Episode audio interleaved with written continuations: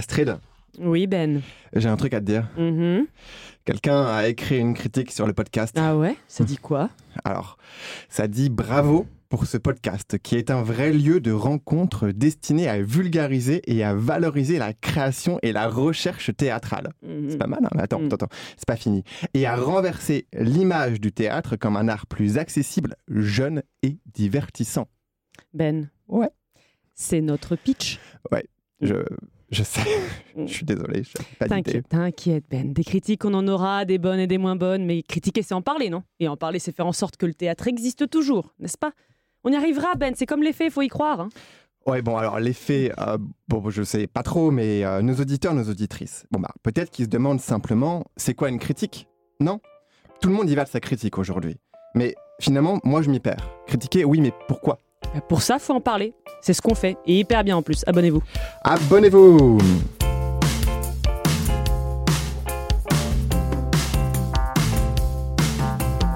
Bonjour, bonjour, je m'appelle Benjamin. Et moi, c'est Astrid. Bienvenue sur La Générale, le podcast qui te fait aimer le théâtre. Avant d'y avoir été Et aujourd'hui, dans ce deuxième épisode, on va parler critique. critique et de tout ce que peut bien vouloir dire ce mot.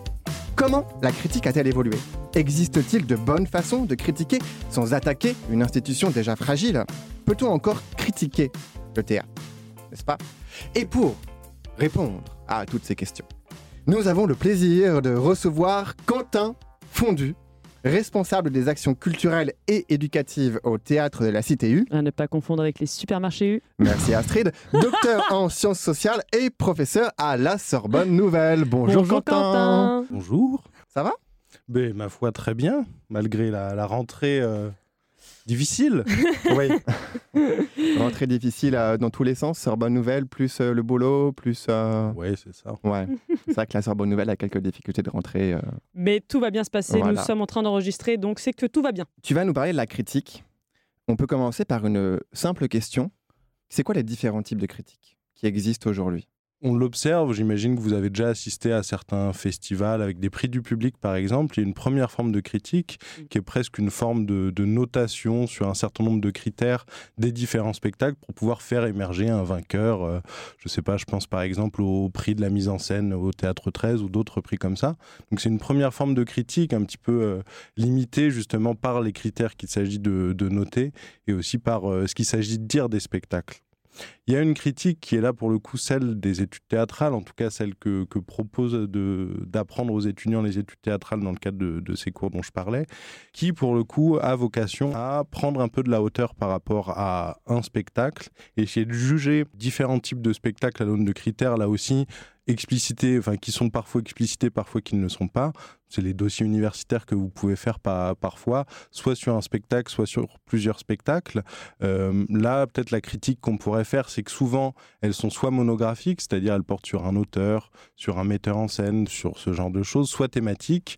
C'est le cas en fait d'aujourd'hui, la plupart des, des mémoires qui sont faits en études théâtrales, la mort sur la scène contemporaine, le genre sur la scène contemporaine, etc. Donc l'idée, c'est vraiment de pouvoir juger de l'ensemble de la production théâtrale, de voir aussi un petit peu indépendamment de ce que pensent les auteurs ou les artistes de ce qu'ils font, de, de ce qui se joue un petit peu à ce moment-là. Et donc là, la critique, elle est bien évidemment esthétique, mais elle est aussi presque politique, dans le sens où il s'ag- il s'agit à partir du spectacle, à partir du théâtre, de dire aussi quelque chose de euh, l'état du monde, quelque part. En fait, tu réponds qu'il y a deux types de critiques. Il y a euh, la critique type concours, où euh, on va opposer du coup des spectacles ensemble pour en tirer un vainqueur, et euh, la critique dite universitaire, où en fait on va plutôt dresser un, comparatif euh, de spectacles pour essayer d'avoir une sorte de vision euh, d'un art, d'une société, etc. Mais que ça comporte quand même quelques points négatifs, comme bah, le fait qu'on soit que sur des éléments très précis, type monographique, etc. C'est ça à peu près? Alors oui, je rajouterais peut-être juste la critique journalistique, qui est un petit peu un troisième temps entre ces deux, ces deux alternatives. Qui peut prendre différentes formes d'ailleurs. Je pense que ce que fait Scène Web et pas ce que fait la terrasse. Et... Mm. Mais voilà, je pense qu'il faut raisonner à partir de grands ensembles. C'est quoi la dernière critique que tu as lue? La dernière critique que j'ai lue, euh, je pense que c'est un- une critique sur un spectacle euh, qui se joue au TCI là, euh, fin septembre, début octobre, euh, l'homosexuel ou la difficulté de, de s'exprimer de copie, mise en scène de Thibaut Croisy. Je pense que c'est la critique de scène web euh, qui est parue il n'y a pas très longtemps, il y a quelques jours. Et toi, Astrid, c'est quoi la dernière critique que tu as lue? Celle de Istiklal, de Tamara El Saadi, dans la terrasse. Et est-ce que euh, ce type de critique, ça vous a permis, euh, ça vous a donné envie d'aller voir le spectacle? Ou alors peut-être que vous l'avez déjà vu avant, ou ça vous Moi, a permis de déjà vous conforter sur un choix ou... Mais en fait, ça m'a aidé à comprendre. Et ça, Ah. c'est très intéressant. Un peu, un peu plus que j'avais vu. Ce qui est quand même rare dans les critiques, je trouve. Euh, moi, je l'avais déjà vu aussi au T2G avant qu'il joue au TCI, donc euh, voilà. Mais du coup, si tu l'avais déjà vu, qu'est-ce qui t'a motivé à lire la critique Pour confronter ton avis par rapport à l'avis d'un autre, ou alors pour te dire euh, juste... euh, donc c'est- plutôt des enjeux euh, professionnels, hein, Mm. l'idée de, Ah, de savoir ce qui se dit sur les, les, les spectacles qui seront présentés au TCI là à la rentrée. euh, c'est plutôt lié à ça. Mais juste pour revenir très rapidement sur ce que je disais auparavant, euh, il n'y a pas dans mon côté une forme de normativité ou de, jugement sur les formes de critique. Il est utile en fait qu'il y ait plusieurs types de critiques, plusieurs points de vue euh, sur le théâtre. Le problème peut-être, et on va y revenir j'imagine, c'est qu'une certaine forme de critique, donc une critique méta, un petit peu, euh, elle, elle a disparu, ou en tout cas elle tend à disparaître. Il y a encore quelques représentants, Diane Scott que, que vous accueillerez, donc c'est très bien, qui prétend que le théâtre est aussi un, un- enfin en tout cas l'art de manière générale, et une entrée en matière intéressante pour pouvoir euh, parler du monde. Et ça, Et- je pense que c'est vrai que c'est intéressant. Eh bien, c'est une magnifique transition pour te poser euh, la prochaine question. Est-ce que, à ton avis, le théâtre permet de rendre compte du monde dans lequel il est inscrit? Dans la société, dans l'époque? En tout cas, c'est c'est- en fait c'est un vrai, une, une vraie difficulté. Et j'aurais tendance à vouloir dire que oui. Et je pense que c'est un petit peu l'ambition qu'il faut qu'on se donne à la fois en tant qu'intellectuel ou en tant qu'artiste. La question c'est comment, selon quelle modalité. C'est vrai que très souvent en fait le théâtre s'est réduit un petit peu à des, des mots d'ordre, enfin ou en tout cas peut se réduire à des mots d'ordre politiques. C'est vrai Comme que c'est pas par exemple suffisant. Quel type de mot d'ordre? Bah, je sais pas, aujourd'hui, ça serait le, bien vivre ensemble, le bien-être, euh, le refus des identités, qu'elles soient en termes de genre, en termes de, de, classe, en termes de race. Et c'est très bien, encore une fois. Mais est-ce que, pour le coup, c'est la seule modalité d'un discours de l'art sur la société, sur la transformation de la société? Pas forcément. Notamment, en fait, se posent aussi des questions formelles en termes d'esthétique qu'il faut aussi reposer et qui ne le sont euh, pas euh, suffisamment, peut-être.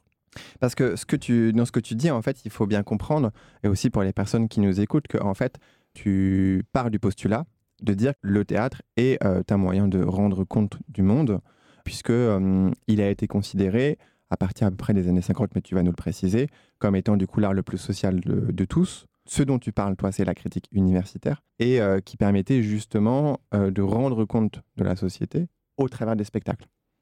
Alors, critique universitaire, peut-être au sens large, en fait, cette critique, elle n'a pas systématiquement été prise en charge par l'université. Elle a même davantage été prise euh, en charge dans les années 20, 30 par des mouvements intellectuels et ou politiques qui s'inscrivaient à la marge, voire en opposition vis-à-vis de l'université euh, classique, etc. Donc, universitaire n'est pas forcément le, mot qui me semble le plus approprié.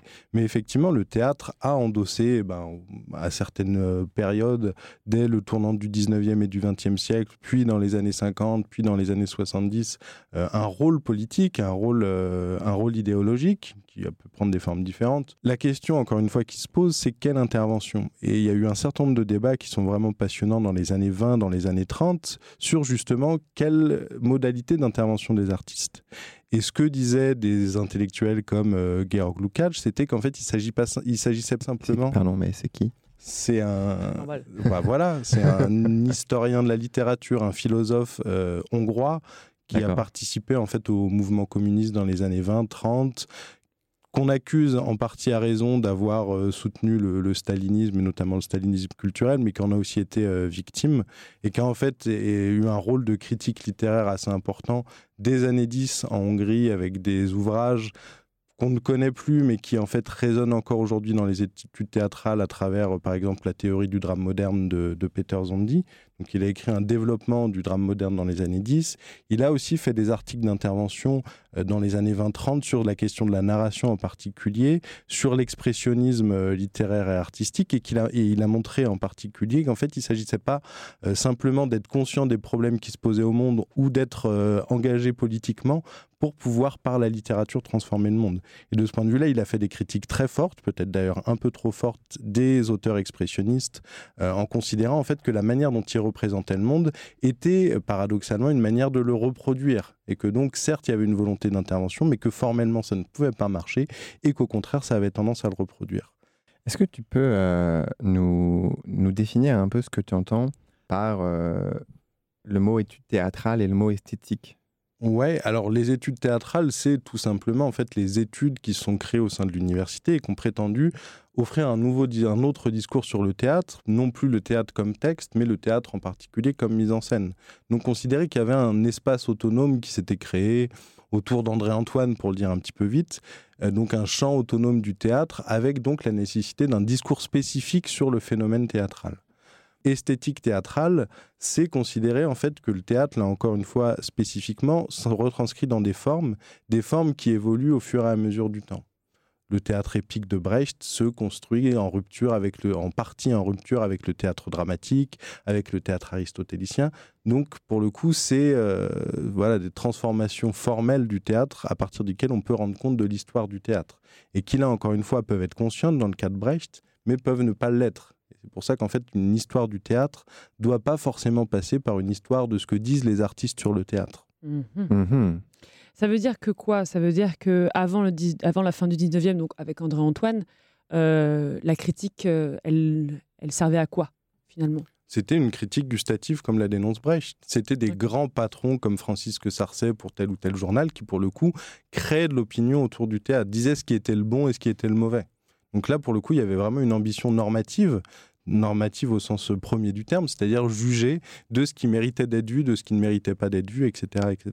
C'est toujours un peu le cas aujourd'hui, euh, ça, dans, dans les critiques qui existent aujourd'hui. On écoute la critique pour savoir sur quoi est-ce qu'on va consacrer notre temps, en fait. Qu'est-ce qu'on va aller voir, qu'est-ce qu'on va privilégier par rapport à telle chose ou telle chose. Oui, sachant que quand même très rarement, en tout cas dans scène web, dans la terrasse, etc., il ne s'agit pas de défoncer des théâtres et donc de s'interdire d'y aller. Enfin, la critique est quand même souvent aujourd'hui plus positive que négative d'une part, et puis d'autre part, elle a perdu aussi un certain rôle social. Francisque Sarcey était vraiment un critique connu, reconnu, dont on lisait les critiques pour justement se forger son opinion.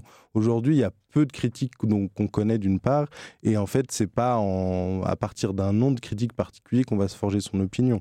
Je me suis toujours posé la question si écrire des critiques, mais comment lire aussi, ça relevait de l'élitisme au bout d'un moment. Est-ce qu'aujourd'hui, la critique est accessible à tous aussi? En fait, faut, il faut faire attention, il me semble, avec cette critique euh, du caractère élitiste de telle ou telle chose.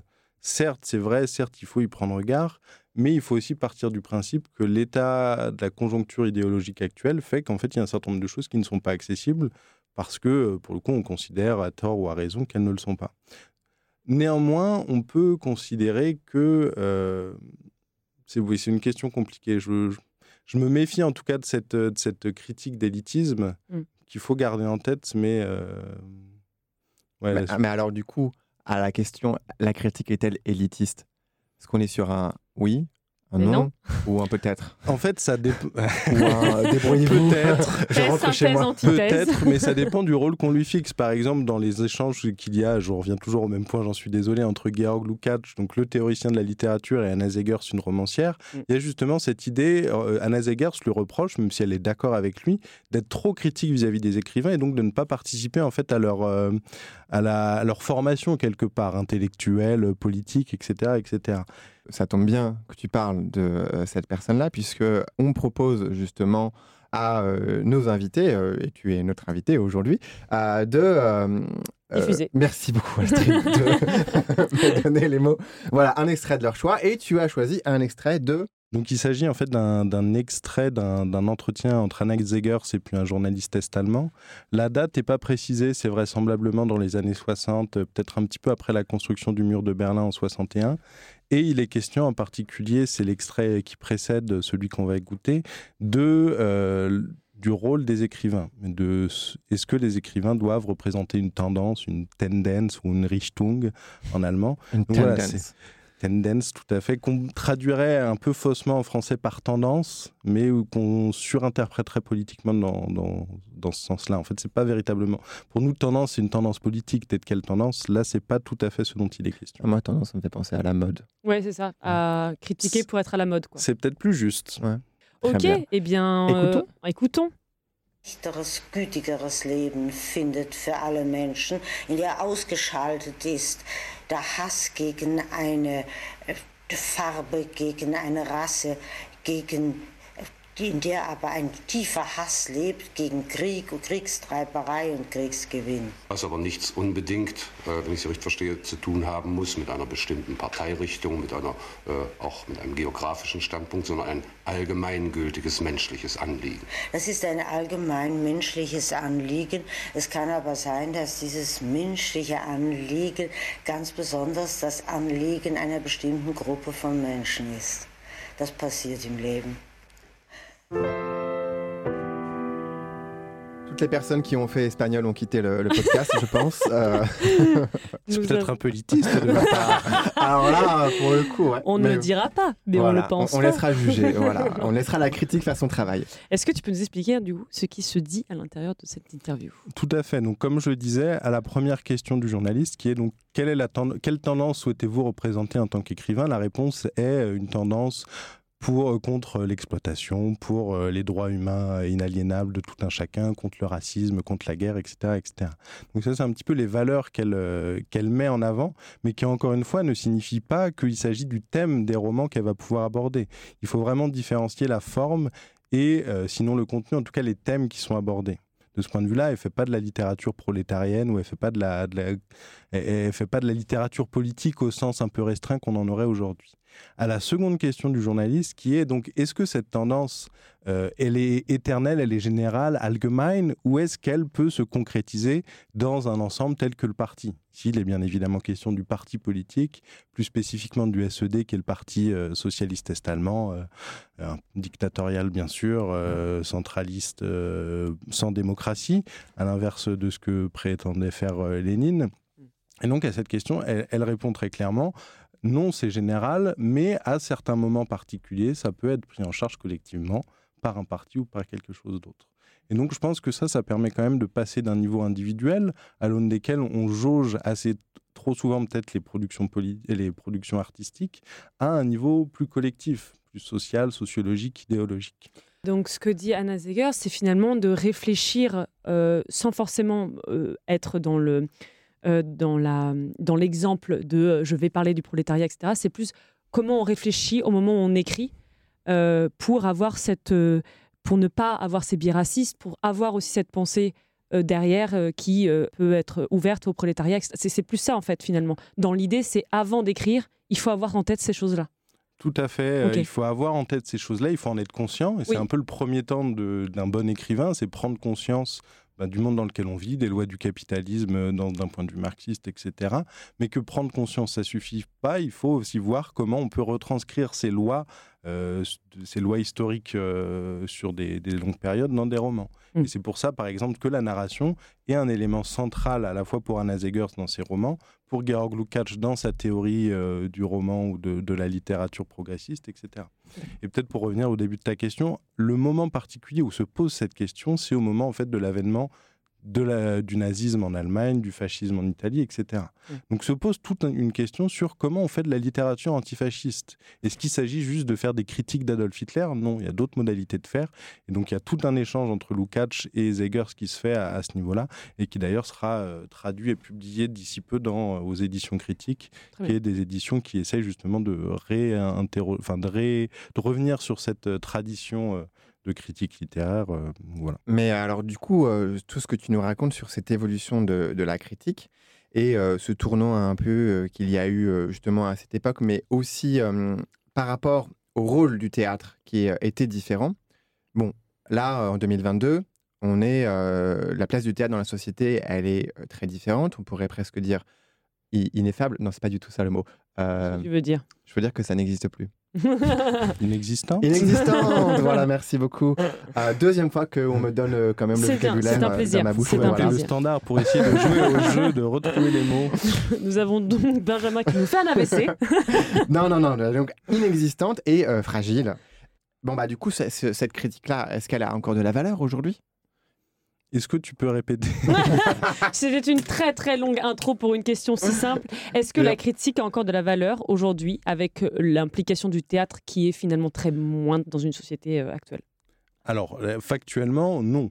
Comme je disais, à la fois la critique a perdu son rôle, mais le théâtre aussi peut-être, ce qui rend difficile d'une critique utile euh, du théâtre euh, de ce point de vue-là. Est-ce qu'elle doit, est qu'elle doit le redevenir? Oui, peut-être. À mon avis, il y a tout un enjeu à reposer des questions intellectuelles sur le théâtre ou sur les arts qui, à l'époque, enfin, il y a 50, 40, 50 ans, pouvaient se faire au sein de l'institution théâtrale, pouvaient se faire au sein de l'institution euh, académique, pouvaient se faire à différents endroits, qui aujourd'hui ont un petit peu disparu.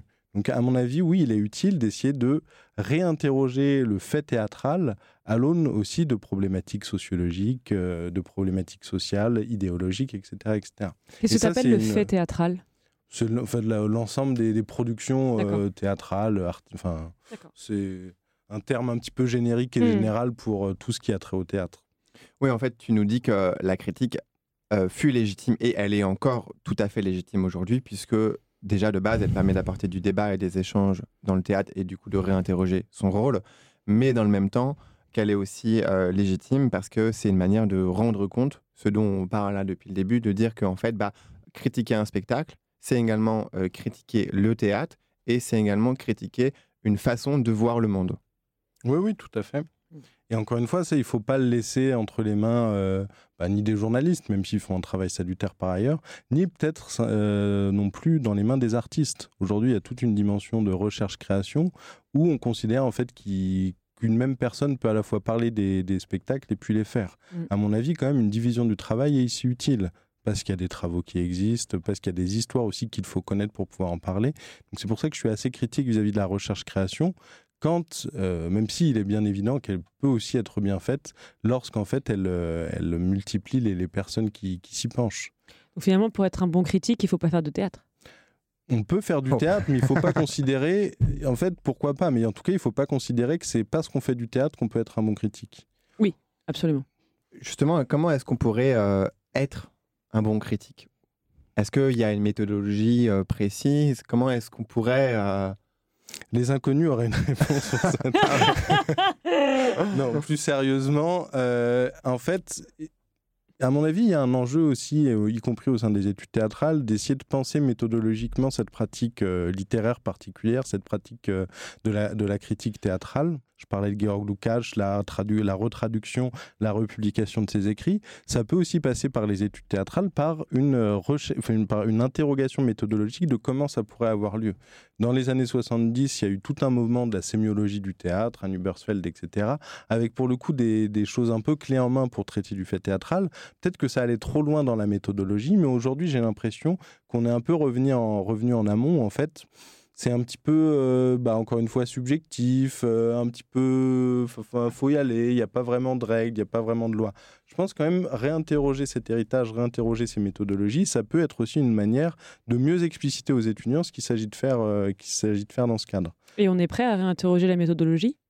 Ou il y a encore beaucoup de gens qui sont attachés à, bah, en tout cas, le débat, il se pose pas. Je pense que c'est ça le vrai problème au sein des études théâtrales à fortiori, c'est que les questions, les échanges, les conflits aussi, à certains égards, ne se font pas. Mm. C'est une discipline qui se fait sans conflit, et ça, c'est un peu un problème. Mm.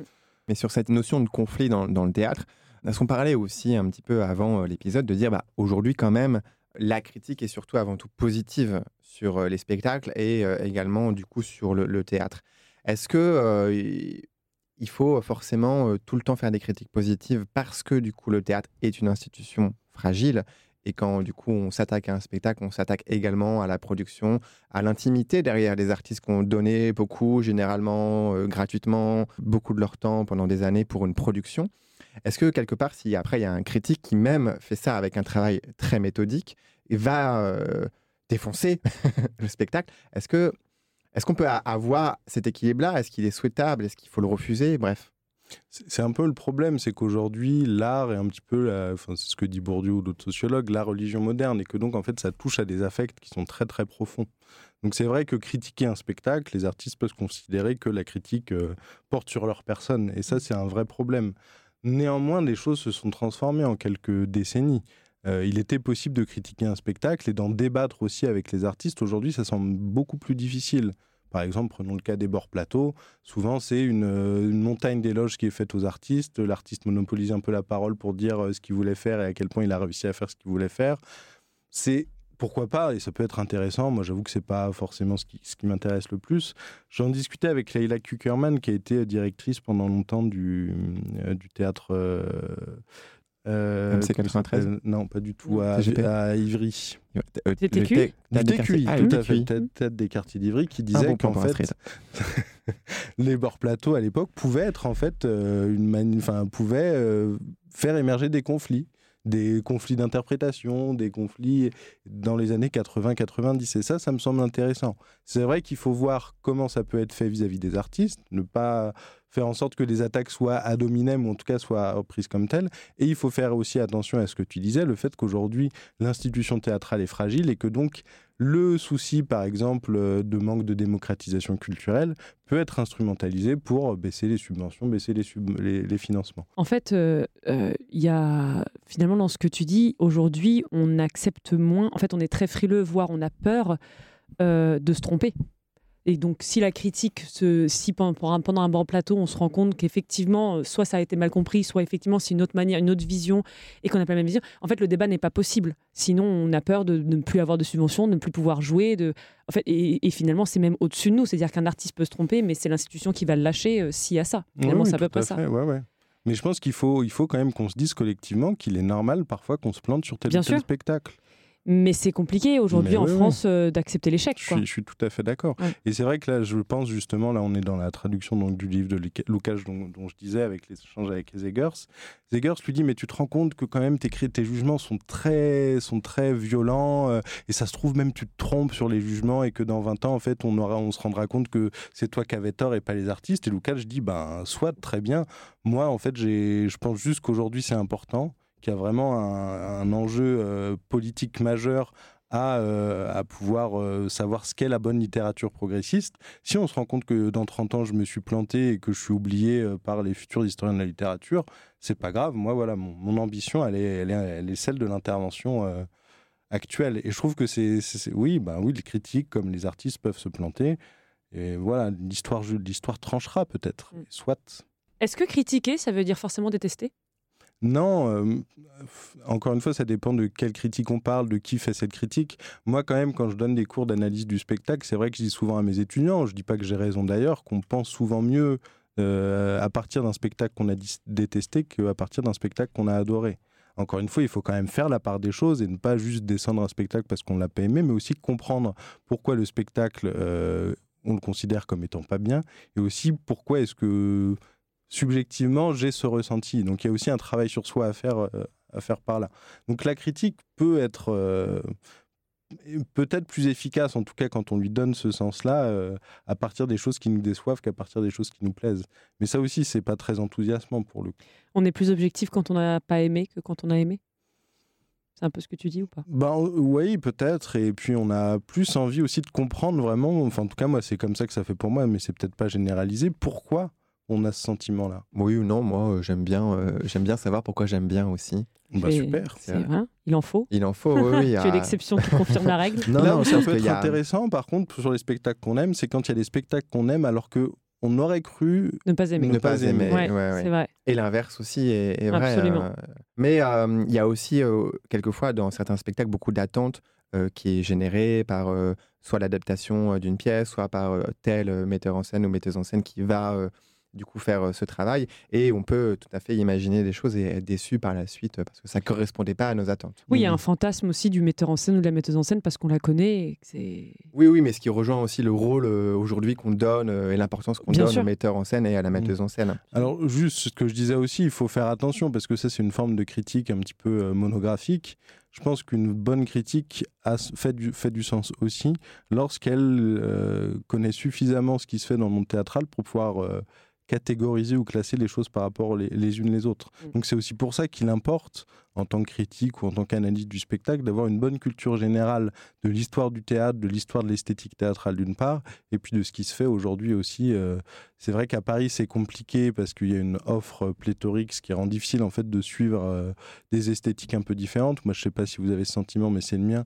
Très vite, on est amené à se spécialiser, entre guillemets, euh, dans un type d'esthétique, dans une thématique particulière. Moi, voilà, c'est plutôt le théâtre documentaire ou dans ce qu'on appelle le théâtre documentaire. Et c'est vrai que ça amène à passer à côté de plein d'autres choses. Euh. Et c'est dommage. Oui, et on finit par aller vers euh, ce qui nous rassure, quoi.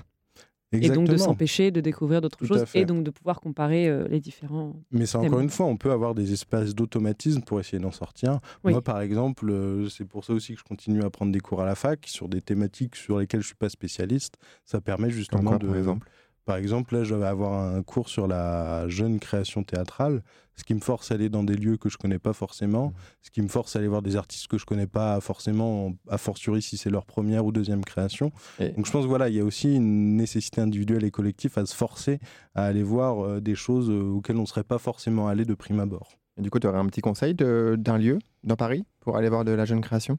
Mmh, Alors, Théâtre Ouvert fait des choses vraiment pas mal.